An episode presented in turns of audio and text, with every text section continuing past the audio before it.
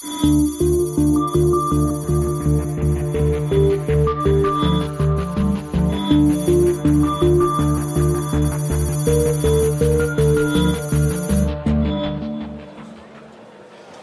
herzlich willkommen. Äh, IFA 2015, auch in diesem Jahr wieder die Heise Show live aus der Halle 17. Mein Name ist Philipp Banse, live vom Heise Stand hier in der Halle äh, 17. Ja, wir werden bis Mittwoch jeden Tag 16 Uhr live senden. Es gibt einen Hashtag, der nennt sich Heise Show zusammengeschrieben und den Lattenzaun davor. Und da können Sie gerne Fragen, Anmerkungen, auch Ideen beispielsweise loswerden, äh, wo wir uns mal hinbewegen sollten, speziell vielleicht auch ich, was wir uns mal angucken können, was Sie gerne mal in der Sendung sehen würden. Denn wir versuchen ja hier immer so eine halbe, dreiviertel Stunde, manchmal auch eine Stunde täglich zusammenzukehren, was an diesem Tag auf der IFA passiert ist. Und da haben wir immer Gäste mit dabei, meistens aus der Heise-Redaktion. Und das wäre heute Sven Hansen. Hallo, Hallo. Sven, ganz Hi. herzlich willkommen. Wir reden gleich über Musikstreaming. Genau. Da hast du dir ein bisschen was angeguckt, mhm. schon im Vorfeld. Und äh, wie immer hätte ich fast gesagt, aber zum ersten Mal, du warst noch nie auf der IFA. Ich war noch nie auf der IFA, zum ersten Mal in meinem Leben auf der IFA. Zum ersten Mal überhaupt auf dem Berliner Messegelände sogar. Aber in Berlin warst du schon mal, In Berlin oder? war ich. Ich habe sogar schon mal hier die Leute haben sich schon amüsiert auf Facebook, aber egal. Ja, ja. Jürgen Kuri, ganz herzlich willkommen, äh, Chefredakteur von Heise Online. Wir reden am Endeffekt, das muss man ja sagen, also eigentlich ist ja schon Halbzeit. eigentlich ist schon, schon Halbzeit. Zeit, ja? fängt heute an, aber eigentlich ist schon, schon Halbzeit. Ne? Also bevor wir über das Musikstreaming reden und nachher noch ein bisschen über Windows 10 äh, und ein paar Smartphones aus äh, deutschen Entwicklungsabteilungen, reden wir ein bisschen über, was hat denn die IFA so bisher gebracht in den ersten Tagen. Man muss das vielleicht erklären. Heute geht's los. Zuschauerpublikum ist da reingelassen worden. Aber Journalisten sind schon seit ein paar Tagen eigentlich hier. Seit zwei Tage. Seit zwei Tagen. Ja, zwei Pressetage und im Prinzip. Ja. Genau. Ähm, ja, ein paar haben dann auch schon im Vorfeld außerhalb des Messegeländes Veranstaltungen gemacht, Zeugs gezeigt und so. Und äh, überraschenderweise äh, nicht jetzt vor allem Fernseher oder sowas oder Waschmaschinen, weil die IFA ja lange Zeit getroffen hat, wir machen jetzt auch vernetzte Haushaltsgeräte, sondern Smartphones, Tablets. So eine Art. Äh, und äh, was für ein Eindruck entsteht da? Ich habe das immer so ein bisschen mitverfolgt und mein Eindruck war so, ja, es gibt immer mehr Smartphones und immer mehr Geschmacksrichtungen. Die sind mal sehr teuer, 800 Euro, mal ein bisschen günstiger, sind kratzfest, staubfest, wasserfest, sind mal ein bisschen größer, ein bisschen kleiner, aber im Prinzip habe ich das Gefühl, entsteht da bei mir nicht mehr so der Drang, ah, neu, wesentlich besser, man muss in diesem Jahresrhythmus bleiben und sich da Telefone kaufen, damit man von dieser Entwicklung profitiert. Ja, überraschenderweise es ist ja so, dass es jetzt so eine Art zweite Welle jetzt in diesem Jahr gab. Es gab den Mobile World Congress im, im Frühjahr, wo viele Sachen vorgestellt wurden. Und jetzt gibt es plötzlich im, auf der IFA auch so eine Art zweiten Mobile World Congress. Und in beiden Wellen aber in diesem Jahr war es eigentlich so, wo man dann davor stand und sagte, ja, und? Äh, ja, viel so Design-Sachen einfach. Ja. Ne? Also, also, also so Samsung ja, leicht gebogen, genau, hier mal so ein bisschen oder eine Kante mal schöner poliert oder so. Auch das Sony. Und dann wird, wird ein riesen, riesen Hype drum gemacht, dass jetzt halt so ein Fingerabdrucksensor drauf ist, was jetzt inzwischen alle Hersteller in irgendeinen ihrer Smartphones einbauen. Aber das ist jetzt, jetzt auch nicht so das, wo man sagt, oh, boah, das muss ich jetzt unbedingt haben. Dann hat Sony mit 4K jetzt aufgetrumpft und äh, sagt, wir haben das erste 4K-Handy. Was nicht ganz stimmt, kann man später nochmal drüber reden. Ja, ähm, können wir ruhig mal erwähnen. Also ich meine... Ja, das kann 4K tatsächlich. Also die Kamera nimmt 4K auf und wenn ich es auf dem Fernseher streame, dann gibt es auch als 4K weiter. Aber das, das Handy selber stellt keine 4K dar. Also nicht auf dem Display. Das genau. Display mhm. ist das könnte 4K, also aber die. Es könnte 4K, aber die Zulieferung genau, erfolgt in, erfolglich, genau. in, Full HD. Sagt man, denkt man sich jetzt, ja klar, ne, was so auf so einem Bildschirm, was will ich da mit 4K, ne? Mhm. Also das, da macht es wirklich noch nicht so das Ding aus. Aber wenn man es dann einsetzt, eben zum Beispiel für VR-Brillen, dann kommt es auf jedes Pixel an. Äh, und da ist es dann schon blöd, wenn das nicht so ist. Aber wir werden im Verlauf, vielleicht im Verlauf der Sendung in den nächsten Tagen über das Ding nochmal genauer reden, vielleicht auch. Ähm, möglicherweise sagt Sony noch mal was dazu, was da, was da los ist. Aber auch das ist so eine Sache, wo man sagt, ja, das ist jetzt aber nicht unbedingt die Revolution. Und es gibt halt Massen von, von Smartphones. Und jeder Hersteller hat eine relativ breite Palette vom Low-End bis zum, bis zum High-End, die sich preislich auch nicht viel nehmen. Und die versuchen dann halt so mit eigener Software oder da noch eine Kleinigkeit oder sonst was sich zu Kleinigkeiten halt, ne? Ja, Dadurch, dass im Prinzip alle auf den Basisbetriebssystemen dann mit Android dann rumreiten, die meistens, genau. bleibt ja auch gar nicht so viel Raum, sich da gegeneinander abzusetzen. Ne? Also man merkt es schon, das ist zum einen von den Herstellern, von dem, was im Moment an Feature möglich ist. Also da fällt so irgendwie die, die, die Innovation, die das wieder so ein bisschen antreiben würde ist es gesättigt und auf der anderen Seite im Prinzip jeder, der ein Smartphone haben will, hat inzwischen eins. Äh, das ist dann auch, mal wird es dann auch langsam schwierig. So, ne? Also ich, ich, hier, das ist, ich habe mir das jetzt, sieht man's, äh, aber jetzt ein knappes Jahr und ich sehe von denen, was ich, was, was es leistet. Was ist das? Das ist ein Nexus 6 von, ja. von Google. Von dem, was es leistet her, äh, sehe ich keinen Grund, das zu wechseln. Im Gegenteil, äh, im Moment hat man ja Schwierigkeiten, ein 6 Zoll Display beim Smartphone zu gehen. Die gehen alle wieder auf 5,5 Zoll. Und ich finde die 6 Zoll ja, ganz angenehm beim Smartphone, weil äh, ich telefoniere mit dem Ding ja nicht. Okay. Ja. Fühlst du äh, bei den Sachen, die hier vorgestellt werden, so den Drang, dir was Neues zu kaufen? Ja, wobei tatsächlich eher durch, durch Design. Also manche Sachen sehen schon geil aus einfach und, und das, äh, die geben sich da schon Mühe, einen da halt zum Kauf zu verführen. Äh, mich persönlich würde es aber, äh, finde find ich die Preise dann da mit 800, 900, über 1000 Euro dann schon einfach so ein bisschen über dem, was ich zumindest bereit bin, für so ein Mobilding halt irgendwie auszugeben. Aber was ja, finde ich, schon auffällt, ist, dass offenbar die Technik und auch die ganze Industrie und die Infrastruktur jetzt so weit gereift ist, dass man Firmen, die bisher in dem Markt keine große Rolle gespielt haben, äh, durchaus problemlos äh, einsteigen können. Also Gigaset zum Beispiel, ne, deutsche Firma, beziehungsweise eine Firma mit Werk in Bocholt, glaube ich, ne, gehören zu einer Hongkonger Holding, aber äh, produzieren halt. Ehemalige Siemens. Ehemalige Siemens. Ja, oder äh, Marshall, die im Prinzip mit Kopfhörern und so Sound, die dann halt. Genau, aber bleiben wir bei den Smartphones. Sound. Die Gigaset haben hier so Smartphones vorgestellt. Ja. Habt ihr die, du hast die, hast du die gesehen? Ähm, Volker kommt gleich ja, noch, der, der hat sich angeguckt, dann kann man ein bisschen was zu erzählen. Genau. Das ist aber schon sowas, wo du denkst, ja gut, das ist für einen anständigen Preis ein gutes Smartphone. Ne? Mhm. Aber, aber diese, es geht, man kann so einsteigen in diesen Markt. Äh, Stichwort Sättigung, also der, der Bitkom hat ja auch so Zahlen jetzt zur Eröffnung der IFA äh, veröffentlicht, die ich zum Teil ganz interessant fand, wo drin steht, Telekommunikation ähm, ein Plus von 6% erwartet in 2015, Elektro-Großgeräte auch ein Plus von 3,7, aber Unterhaltungselektronik minus 3,8 Umsatz und Informationstechnologie, also PCs im Wesentlichen, minus 5,6. Das sind ja schon erhebliche Rückgänge.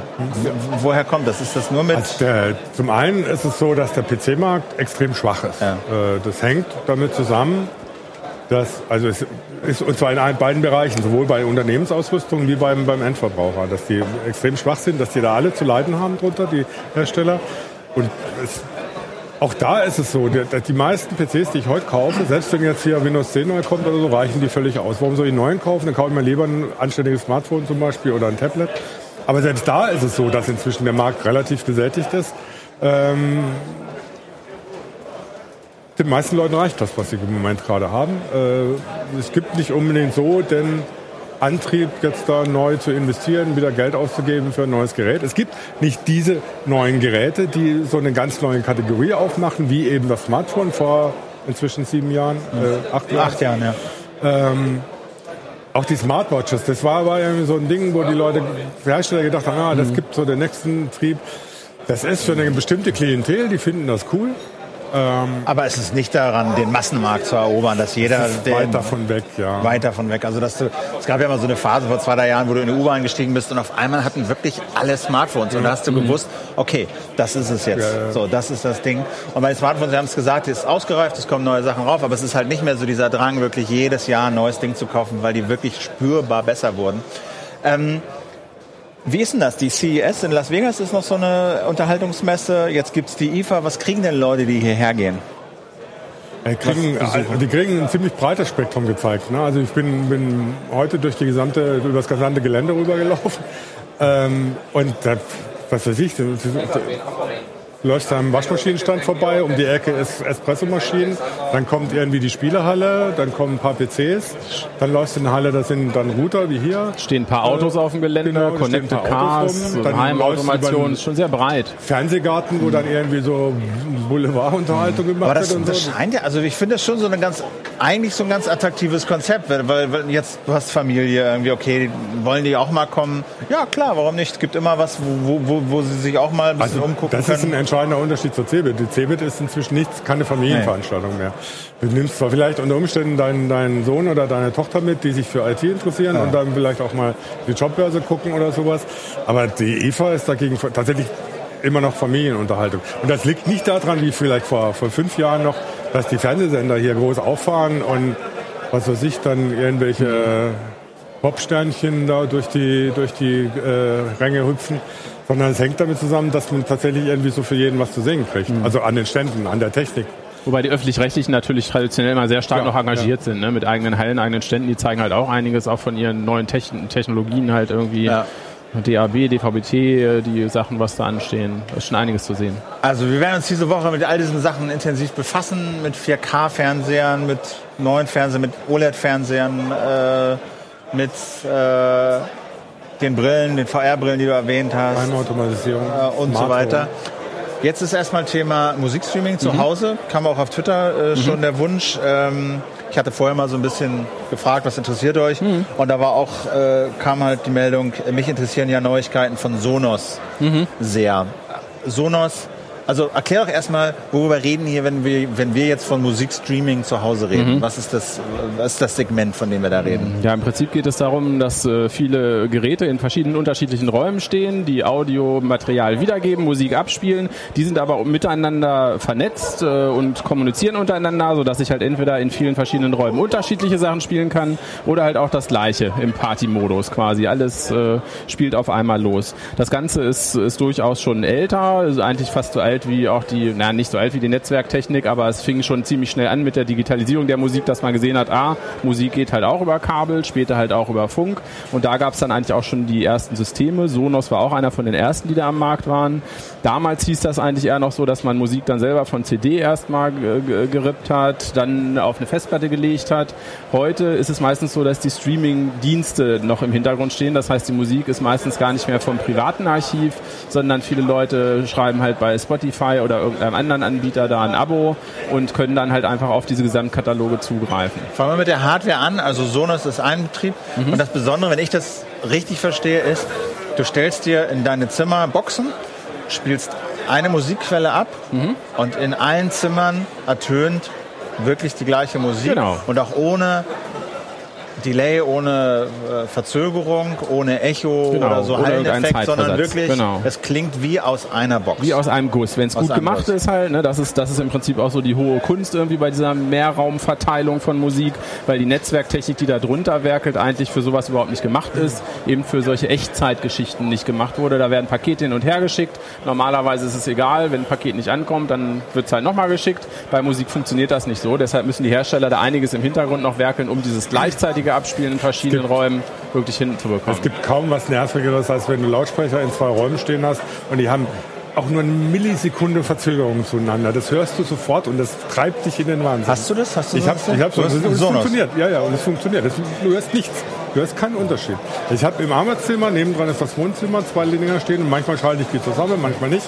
Und du hörst, wenn du den Raum wechselst, du hörst, es gibt keine Verzögerung. Du hörst nichts. aber du nutzt dein eigenes WLAN, was du irgendwie äh, gemacht Du hast. kannst, du kannst mit denen all- alles machen. Die, du kannst es über Ethernet machen. Du kannst es über ihr eigenes Sonos-Net, nennen sie das, machen. Das ist, es ist eigentlich ein IEEE-WLAN, das sie noch mal ein bisschen optimiert haben. Und du kannst es auch, über normales WLAN machen. Also wenn ich ein WLAN habe, kann ich mir diese Genau. von Sonos oder anderen Anbietern ja mal Genau, äh, kaufen, reinstellen. Die nutzen das, machen so ein bisschen ihren eigenen Protokollfu, aber verteilen die Audiodaten über mein existierendes Genau. WLAN. Und was, was brauche ich da für Hardware? Was muss ich da investieren? Na, im Prinzip, äh, was du immer brauchst, ist, ist, ist dann eigentlich, ein, zumindest wenn du die Streaming-Dienste nehmen musst, natürlich ein Internetanbieter ja. und ein Router Klar. würde jetzt auch nicht schaden. Ja. Damit fängst du halt erstmal an. Und als Hardware äh, suchst du dir dann halt eben so einen Streaming-Client aus und da gibt es ganz verschiedene Formfaktoren. Also es gibt passive, die du im Prinzip an eine bestehende Stereoanlage anschließen kannst. Also du hast schon eine HiFi-Anlage da stehen, dann hast du einfach nur so eine kleine Box, die du dahinter schmeißt.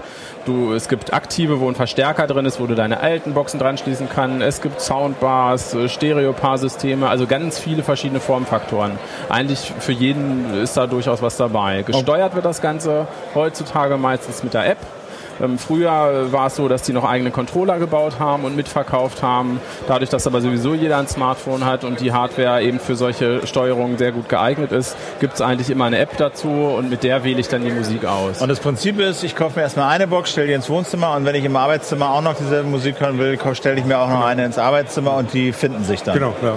Das ist ein Knopfdruck, dann haben sie sich gefunden und sind, können dann, also du kannst halt dann entweder auf beiden dasselbe spielen oder spielst auf jeweils was eigenes oder so, das ist völlig egal. Hat denn Sonos hier was Neues gezeigt oder zeigen die was auf der IFA? aber nur so hinter den Kulissen. Das heißt, da wird was kommen dieses Jahr, aber da können wir noch nichts zu sagen. Ähm, das heißt, es ist tatsächlich so, für das IFA-Publikum ist hier äh, nichts Neues zu sehen. Die zeigen halt ihre komplette Range von Sonos-Speakern und mehr ist halt nicht.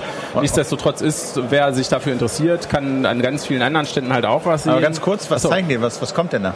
Ja, das können wir natürlich nicht sagen. Deshalb sage ich, ja, wir können das nicht sagen. Eine Neuigkeit. Ah, du weißt schon was, aber du kannst nicht drüber ja, reden. So ist das mit NDAs. Ne? Ah, okay. Ja, Und in ja. welche Richtung geht das? Ist das eher so Birnen oder Äpfel? Du oder? aber auch wissen, ne? Naja, hör mal, das, wir haben ja, sind ja... Äh, ja, nee, eine, nee, also da können wir wahrscheinlich okay. echt wenig machen. Kommen wir okay. nicht ins Geschäft. Okay, schade. Ja. So. Na gut, okay, Aber dann nehme ich den Koffer da unten wieder mit. genau. haben trotzdem, das, das finde ich auch durchaus erwähnenswert, weil ähm, äh, es hat sich gezeigt, äh, dass Sonos da echt so ein bisschen auch, auch den Markt geknackt hat, in, der, in dem Sinne, dass gerade in dem Bereich sehr viel verkauft wurde. Und ähm, das kann man dieses Bereich Jahr, heißt, äh, das heißt diese vernetzten Lautsprecher. Also, also mein Eindruck war, das gibt es ja schon ewig, war immer fast unmöglich einzurichten und irgendwann kamen die und haben gesagt, okay, du stellst hier eine Box hin, da eine Box hin. Das war, bei die gab es auch schon ewig. Die haben im Prinzip äh, haben die so ein bisschen den App Apple-Ansatz kopiert damals. Die haben halt gesagt, wir machen ein total geschlossenes System erstmal, aber wir garantieren euch, dass das funktioniert. Ja, das und das war zu dem Punkt eine sehr gute Entscheidung, weil die WLAN-Technik einfach noch nicht so weit war.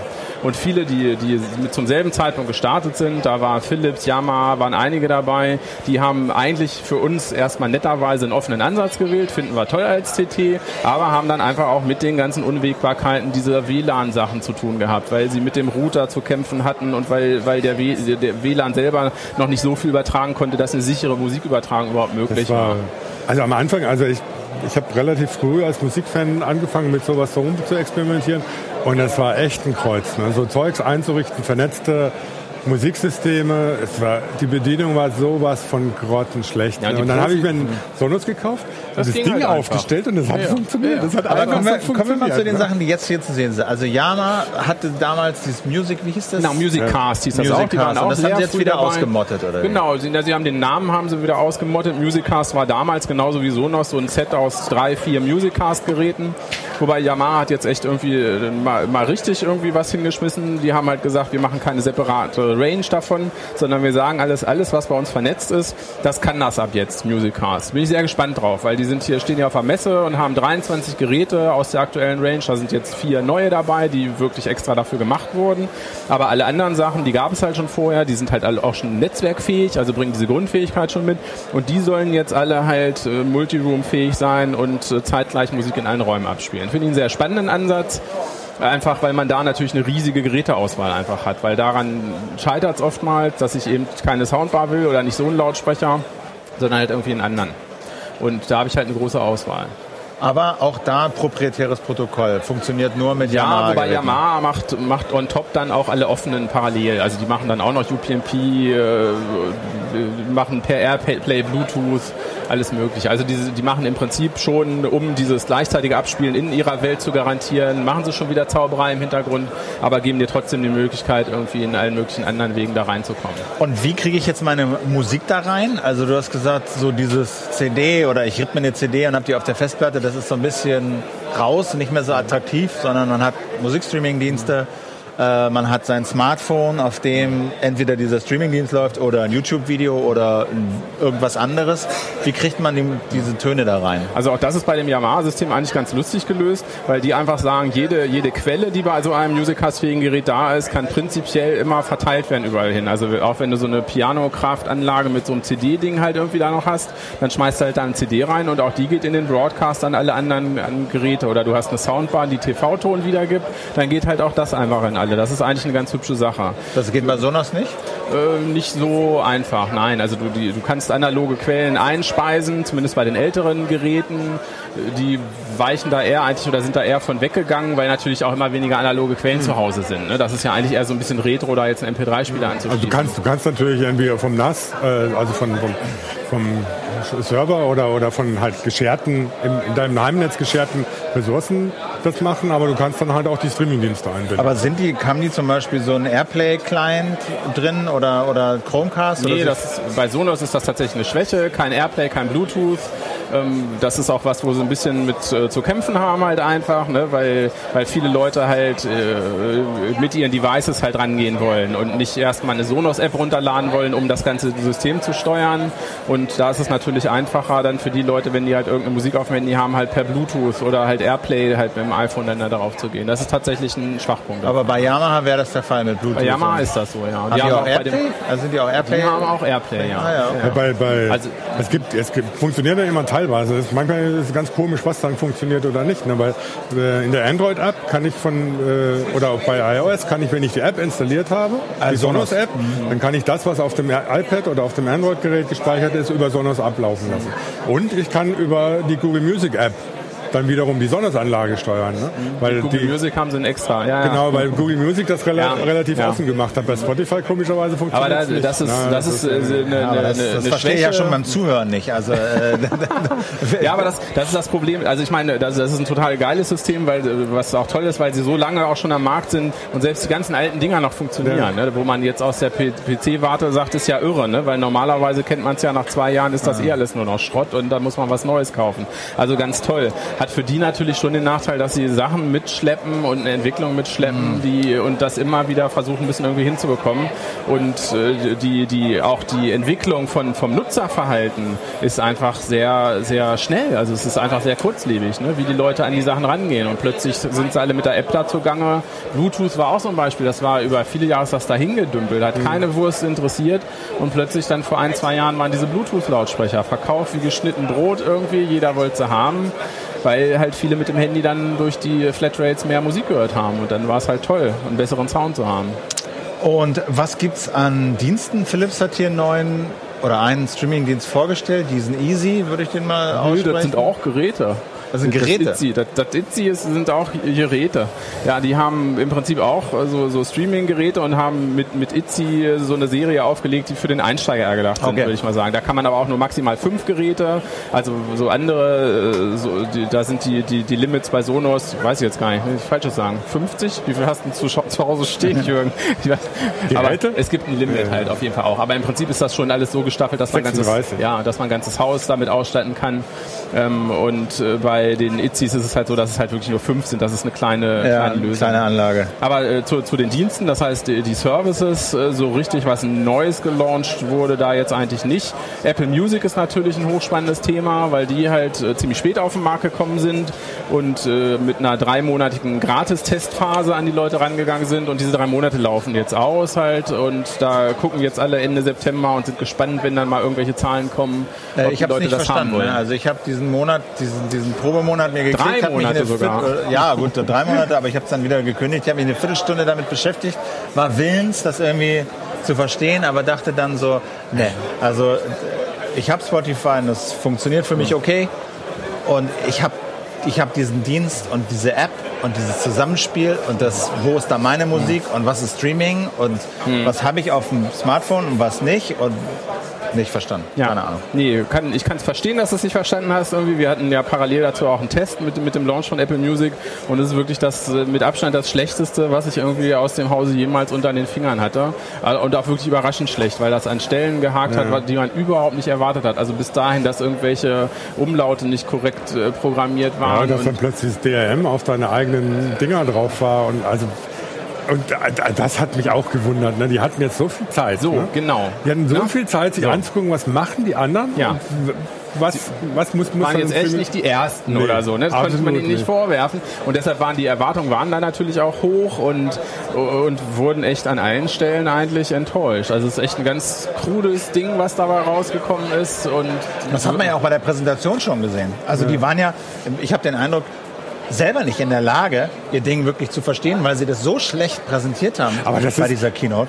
Äh, Einerseits hat es mich gewundert, auf der anderen Seite hat es mich auch wieder nicht gewundert, weil iTunes halte ich für eins der schlechtesten Stücke Software, das je geschrieben gut, aber wurde. das ist ja so- aber, ja, aber das ist doch Apple Music du, ist eigentlich die konsequente Fortsetzung von iTunes. Also anders kann ich das nicht verstehen. Ich finde auch diese, diese Zwang auf dem PC iTunes benutzen zu müssen, ist für mich ein No-Go. Das, das geht nicht. Ich kann Google Music, Spotify, Spotify hat echt lange gebraucht, da haben sie inzwischen auch hingekriegt, dass du es im Browser benutzen kannst. Ja. Warum macht man das nicht im Browser auf dem PC? Ne? Wenn, wenn ich schon auf dem PC daran Ja, und die denken, so. sich, denken sich wahrscheinlich, warum gute Sachen verändern oder so. Also äh, gehe ich auch mit runter. Das ist bei iTunes auch ein Problem. Bei iTunes kann ich es mir immer noch, ist es halt auch wieder dieses historische Problem. Ne? Kann Mhm. man vielleicht sagen, wie bei Sonos, unheimlich lange dabei, eine große Nutzerschaft, da ändert man dann vielleicht nicht so gerne was. Aber bei so einer App, die echt und ja, die waren, sind ja die letzten, die zum Markt getragen wurden quasi jetzt irgendwie, weil sie mit ihrem Streamingdienst nicht aus dem Pushen gekommen sind.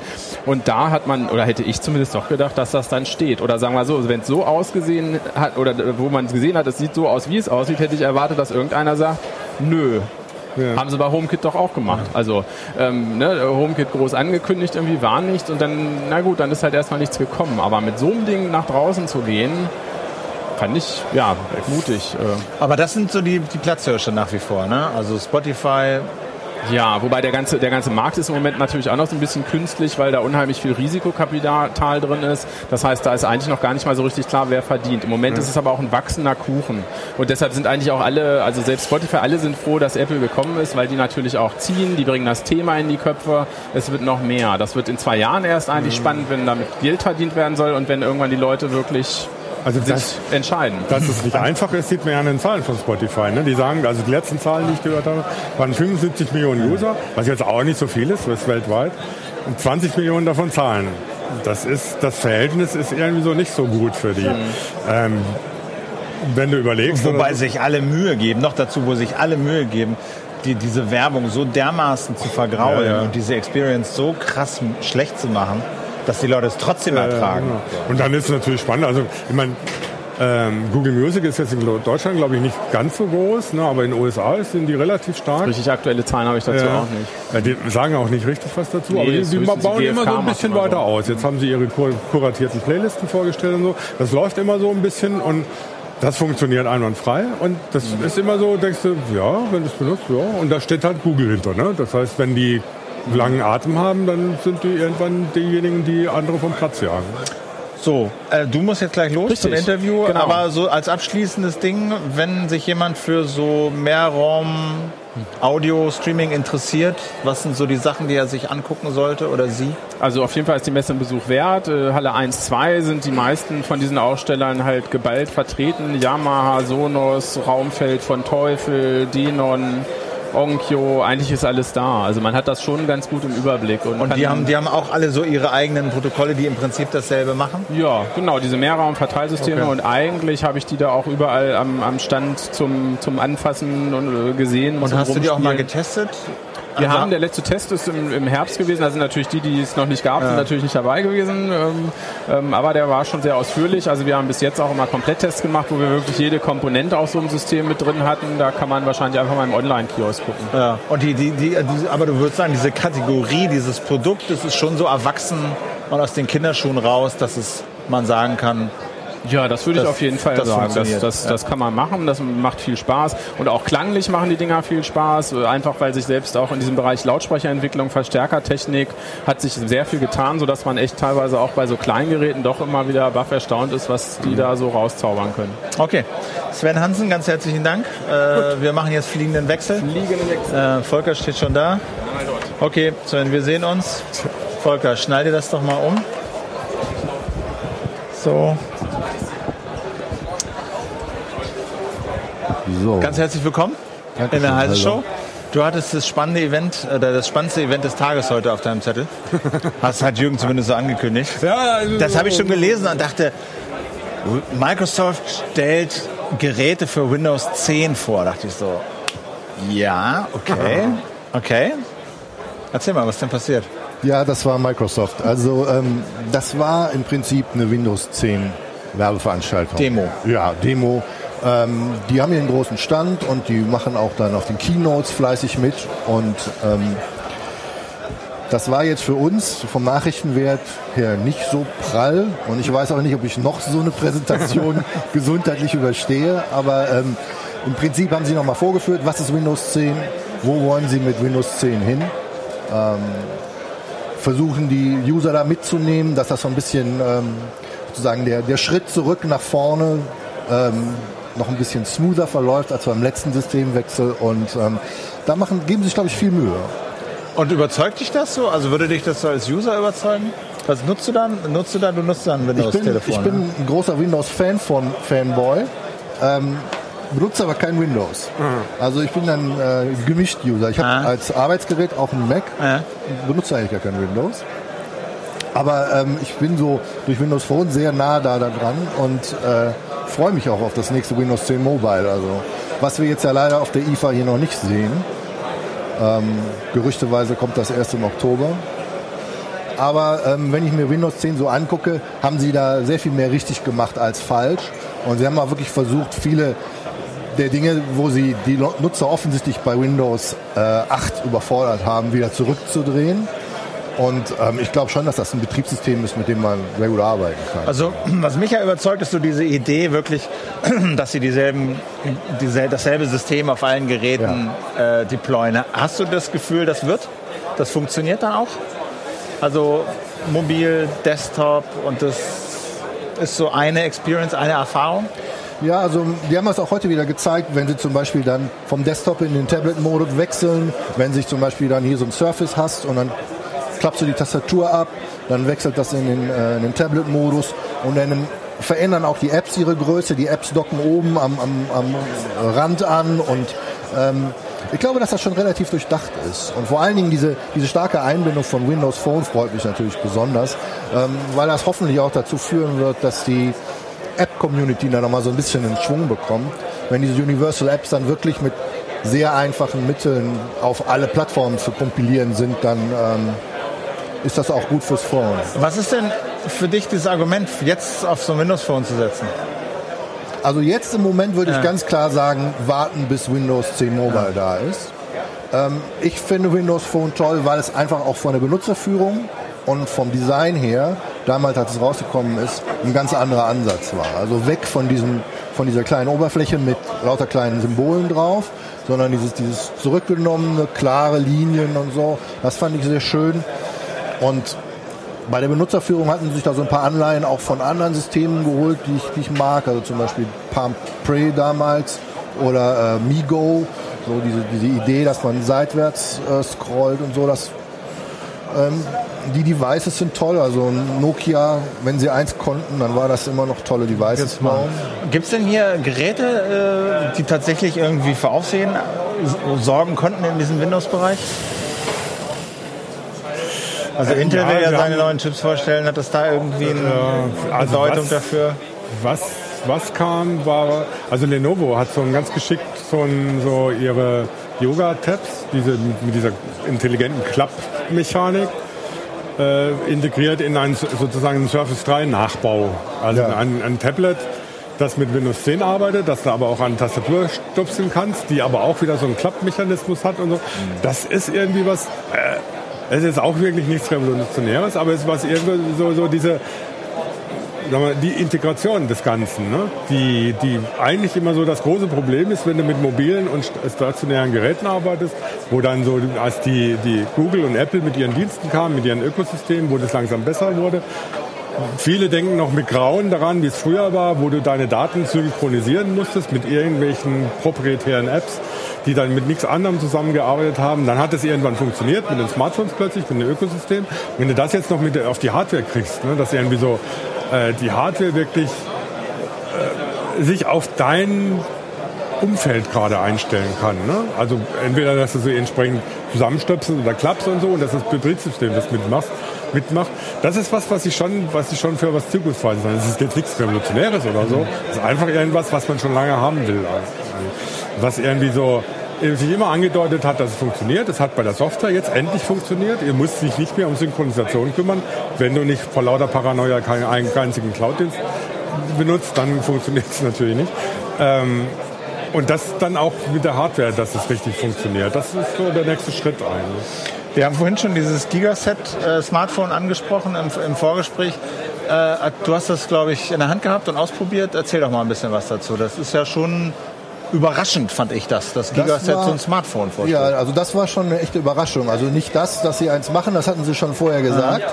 Aber wie es dann tatsächlich aussieht, das war schon eine gelungene Überraschung. Also ähm, wenn man also erwartet hat, okay, das ist jetzt wieder so eine chinesische Stangenware, wo irgendein Hersteller sein Label drauf drückt, dann ist man da doch echt positiv überrascht worden. Also die Dinger sehen gut aus, machen auf den ersten Eindruck echt einen solide verarbeiteten Eindruck. Ähm, die Specs stimmen, das ist alles das, was so gerade jetzt State of the Art ist. Das ist also Full HD Displays, ein Qualcomm 810 Snapdragon. Ähm, da müssen wir mal gucken, wie das mit der Hitzeentwicklung ist. In manchen Devices hat der so ein bisschen Probleme gehabt, aber ich kann das Video mal ein bisschen zeigen, ja. dann, dann kann der Johannes das vielleicht, vielleicht einblenden, dann kann man ein bisschen was dazu, machen wir den Ton aus. Äh, aber das sind die Geräte, ne? Ja, das sind gleich drei. Also das linke ist das sozusagen das Einstiegsgerät, das kostet 350 Euro. Das ist so von den Specs ein bisschen einfacher gehalten. Das hat hinten einen Alu-Rahmen ähm, und ähm, eine Alu-Gehäuse. Die anderen beiden haben einen Edelstahlrahmen, das wirklich sehr edel aussieht. Aber auch ein bisschen schwer ist, ne? Ist ein bisschen schwerer. Äh, vor allen Dingen das große mit 5,5 äh, Zoll Display liegt so ein bisschen schwerer in der Hand. Das kostet, wiegt, wiegt glaube ich, fast 190 Gramm. Ähm, die Preispunkte sind, glaube ich, 4,69 das ähm, Gigaset Mi und das Gigaset Mi Pro, das große, kostet 550. Und das, das ist für die Technik, die da drin steckt, ist das ein echt solides Angebot. Konkurrenzfähig so, ne? Und ähm, läuft mit? Läuft mit Android 5.1. Und ähm, da muss man jetzt mal gucken, wenn wir die Testgeräte kriegen, wie weit die da in der ähm, Android im Android rumgefuckelt haben mit ihrer Oberfläche. Äh, sie haben versprochen, dass sie es relativ dezent machen und an der grundlegenden Logik eigentlich nichts ändern wollten. Aber so auf den ersten Eindruck sah das alles schon ziemlich gut aus. Hinten sieht man, haben die so einen Touch-Sensor. Das muss man in der Oberklasse jetzt ja auch haben. Und das hat auch eigentlich alles ziemlich gut funktioniert schon. Relativ hochauflösende Kameras, also Wie ist das denn mit der Updaterei? Haben die sich da irgendwie was einfallen lassen? Da haben die noch nichts zu gesagt. Also da habe ich auch von denen noch nichts gehört. Das war im Vorfeld auch immer so ein bisschen schwierig. Die Specs, die die da kommuniziert haben, haben sich irgendwie stündlich geändert. Und ähm, ich glaube, inzwischen sind wir auch mit der Tabelle, die wir online haben, auf dem aktuellen Stand. Aber das ist so ein bisschen Work in Progress auf so einer Messe. Ähm, wie das mit den Updates wird, das, das ist eine der interessanten Fragen. Natürlich immer für so einen Newcomer. Wie kriegen die das hin? Ähm, die arbeiten zusammen mit einem chinesischen Auftragsfertiger, der zur selben Gruppe gehört. Also, Wie Gigaset, so eine Hongkonger Holding. Genau. genau. Mhm. Und ähm, das ist also nicht ganz so, dass sie in diesen ähm, Garküchen in Shenzhen irgendwie sowas aus Standardteilen zusammengebaut haben und dann drücken sie da ihren Stempel drauf. Das hat man ja in letzter Zeit so ein paar Devices auf dem Markt gesehen, so gerade im mittleren Segment. Sondern ähm, was haben die wirklich sozusagen zusammen mit diesem Experten ähm, entwickelt und designt haben sie es in Deutschland. Und ähm, die haben auch Kapazitäten, das schnell hochzufahren, wenn das irgendwie, ähm, wenn das irgendwie die Nachfrage explodieren sollte, was man mal abwarten muss. Aber ich weiß nicht genau, wie viel Smartphone-Erfahrung dieser Fertiger jetzt hat, aber das kann man natürlich annehmen, dass da auch ein bisschen Know-how ist, was so Software anpasst. Ja, das war vorhin so ein Gedanke, auch beim Vorgespräch, dass wir so überlegt haben, möglicherweise ist dieser Smartphone-Markt, diese Industrie jetzt wirklich so weit entwickelt und ausgereift und es gibt so viele Player, dass eben eigentlich so Newcomer wie Gigaset sagen können, ach komm, wir machen mal ein Smartphone und du hast genug Auswahl und genug Qualität und genug Know-how, um da ein konkurrenzfähiges Produkt zu einem konkurrenzfähigen Preis auf den Markt zu bringen. Ja. Ja, wenn das so wäre, würden wir da, glaube ich, mehr von sehen. Also bisher habe ich da die Erfahrung gemacht, dass alles, was so, so gerade so im Mittelsegment auf den Markt kommt, ähm, ja doch echt Schwierigkeiten hat, sich irgendwie von der Konkurrenz auch abzusetzen. Ne? Also von den großen Marken. Ja, das ist ja, das ist ja eine, die eine Seite, eine Seite ist, äh, es ist relativ einfach einzusteigen, aber ja. du hast dann zwar ein Gerät, aber wenn du dann nicht irgendwie was sagen kannst oder so, warum soll man das kaufen, gehst du unter in dem ganzen Umfeld. Weil es natürlich von daher zum einen überraschend, dass sie das ein bisschen anders gemacht haben, eben nicht nur so aufgeklebt haben, was natürlich allein schon mal so ein Alleinstellungsmerkmal ist. Und auf der anderen Seite ist Gigaset natürlich jetzt niemand, nicht ein reiner Newcomer. Also da ist vielen ja bekannt als äh, Hersteller ja, gut, aber Decktelefon. Ja gut, aber deckt und, und, und dann ein ausgewachsenes Smartphone zu machen, ist ja da schon nochmal was anderes. Ja, wobei, wenn du eine gute Erfahrung mit Gigaset-Decks gemacht hast, und die sind ja eigentlich, also zumindest, wenn, wenn ich mich recht entsinne, Marktführer bei den Decktelefonen, da gibt es nicht mehr so viele, aber äh, dann warum nicht ein Smartphone? Wie, wie verkauft man die denn heute eigentlich? Ist das immer noch so, dass du irgendwie sehen musst, dass du bei den Providern so reinkommst als so ein gesponsertes Phone? Schon noch, ne? Also weil 500 Euro oder 600, auch wenn das konkurrenzfähig ist, wirkt für viele immer noch abschreckend. Ja, also wie, wie schwierig so Direktvertrieb ist, das merkt man gerade auch bei diesen, bei diesen Marken, die jetzt so gekommen sind in den letzten Monaten, also wie Kazam oder auch diese, diese ähm, Honor-Marke von Huawei, die, die ähm, wenn die nicht bei einem Netzbetreiber landen, wo halt der deutsche Kunde am liebsten noch sein Handy kauft, dann haben die das echt schwer. Dann müssen die sich da schon richtig was einfallen lassen. Das machen diese jungen Chinesen da, OnePlus und so, ja auch ganz gut. Die setzen dann auf so künstliche Verknappung und, und, versuchen irgendwelche Hypes in Social Media zu generieren. Und ähm, ich glaube, dass Gigaset da durchaus eine Chance hat, weil die ja eine wirklich etablierte Marke sind. Und gerade wenn jetzt so der deutsche Best Ager, der sein Gigaset schon seit Jahren zu Hause ja. als Deck stehen hat, jetzt sein erstes Smartphone sich zur Rente anschaffen möchte, dann nimmt er das vielleicht. Kann er also bedenkenlos zugreifen, nach dem, was wir gesehen haben. Okay. Was sind so deine Punkte auf der Messe? Wo, wo, wo, ist das jetzt alles schon durch für dich? Hast du schon gesehen, was du wolltest? Ich meine, bei Microsoft warst du jetzt ja. ja. Ja, für uns ist so, am ersten Messetag ist so die erste schlimme Woche vorbei, ja. weil die ganzen Vorveranstaltungen gewesen sind. Heute Abend ist noch so ein, so ein, so ein Junket, ähm, wo ganz viele Firmen mit ganz vielen Leuten, in, ganz vielen Journalisten in einen Raum gesperrt werden. Es gibt auch was zu essen. Und ähm, ja, ich muss jetzt erstmal ein bisschen durchatmen und gucken, was mir dann hier noch so angucken was. Was hast du denn noch so mitgenommen bisher? Also das war jetzt eine Sache, das Gigaset. Also was ich interessant finde, ist, ähm, wie stark das inzwischen hier geworden ist, gerade für die Smartphone-Hersteller. Also da muss man gucken, wer ist hier und dass Sony hier auf der IFA seine, seine neuen Flagships vorstellt, ähm, das zeigt schon die Bedeutung, die die Messe gewonnen hat für, also weit über, über Kühlschränke und Fernseher hinaus.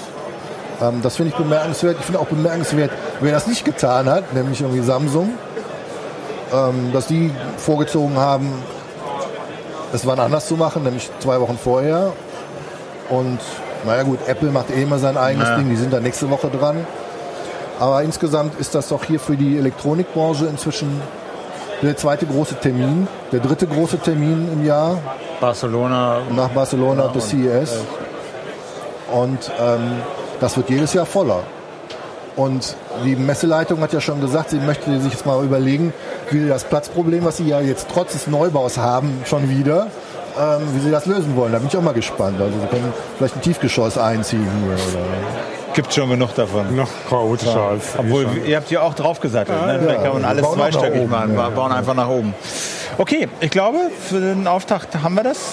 Na, morgen äh, hast du da auch noch im Kopf, was morgen ansteht. Äh, ich habe es mir irgendwo aufgeschrieben.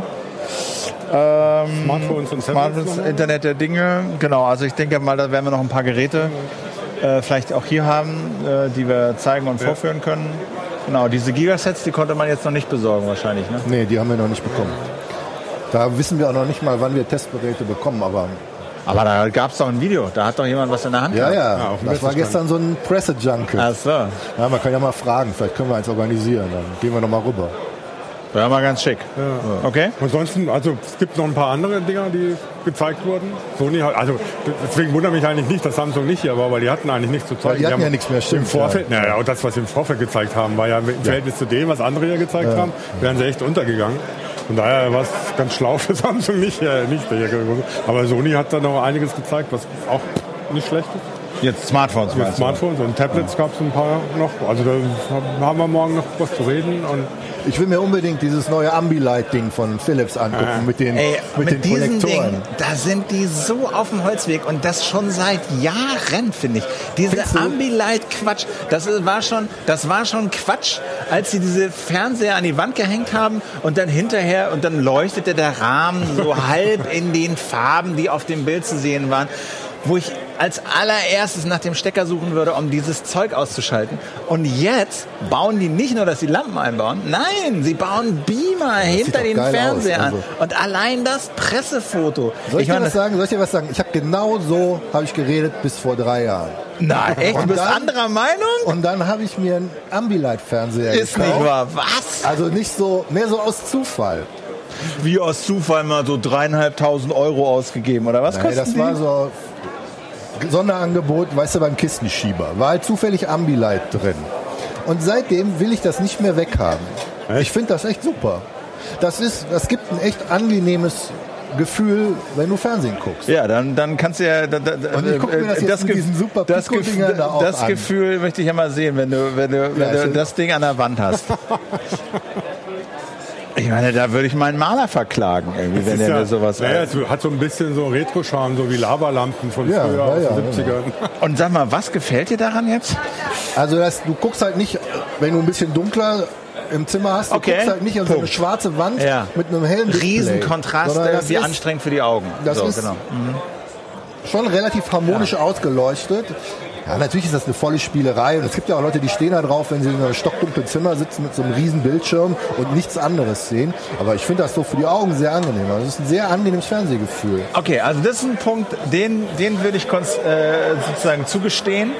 Äh, weil das, Das manchmal weil, weil, es anstrengend sein kann, wenn es halt wirklich dunkel ist und du hast diesen hellen Fernseher und es ist ein irrer Kontrast, da tendiert man ja wirklich auch mal dazu, mal wo eine Lampe anzuknipsen, damit es irgendwie so ein bisschen äh, harmonischer wird und dass der Effekt sein kann, dass das durch dieses Ambilight so ein bisschen gedämpft wird. Okay, den Gedanken hatte ich ehrlich gesagt noch nicht. Ich hatte es immer so als Zusatzinformation zum Bild oder so gesehen. Denn es soll ja auch so sein, du bist so reingesogen. Brauchst du natürlich nicht. Kannst du aber haben. Bei uns im Forum sagen sie es natürlich auch, braucht kein Mensch, ich lege mir eine Neonröhre hinter den Fernseher. Geht auch. Und ist billiger. Ja, Und aber ist viel billiger. Und aber es gibt schon Bausätze mit einem Raspberry. Kannst du dir das und so einer LED-Schlange kannst du dir das auch selber bauen. Das geht Aber auch es- über einen HDMI-Port dann. Ne? Aber es ist ja schon auch, finde ich, interessant, ne? Äh, Die stellen ja jetzt hier auch so neue ähm, Lichtelemente für ihr Hui Ja. oder Hui U-Light vor. Ja, ne? So, das sind so Lichtschlangen, die ich auf dem Chaos Computer äh, Kongress irgendwie zum selberlöten aus Hongkong für 15,80 Euro mir erstanden habe an so einem Selbstlöttisch. Das verticken die jetzt für teures Geld. Aber was ich ja lustig finde, ist, dass sich so ein Konzern wie Philips über so ein komisches Gadget wie diese fernsteuerbaren Lampen irgendwie neu erfindet. Die haben da so ein, so ein Ding, ja, und jetzt kommen sie mit dem, weiß nicht, ob das jetzt so ausgerechnet ist, was, was, sie, was sie groß macht. Ja, aber das ist ja, also Philips äh, Fernseher ist ja TCL, das ist ja China und die, die Light-Sparte, die, das ist nur noch eine Marke, aber das ist nicht mehr das gleiche Unternehmen. Also, Nee. Aber dann lass uns doch mal ein schönes Video aufnehmen. Wir machen mal, wir gehen da mal hin. Wir machen mal und was wir mit- machen mal Ambilight. Äh, okay, das gibt's dann morgen exklusiv für alle Genau. Nein, also wir sehen uns dann morgen wieder, oder? Genau. Da ist schon das ist der erste Morgen Tag von der 16 Uhr. IFA 2015 in Berlin, Halle 17, kommen Sie vorbei. Fragen, Anmerkungen, Beschimpfungen unter Heise Show als Hashtag auf Facebook und Twitter. Mein Name ist Philipp Basel. Ich danke fürs Zugucken. Morgen geht's weiter, 16 Uhr, zweiter Tag. Äh, genau, Tipps, Hinweise nehmen wir entgegen unter dem benannten Hashtag. Dann laufe ich los und mache Fotos und wir machen ein Ambilight-Video mit äh, Volker. Bis morgen. Tschüss. Ciao. Ciao.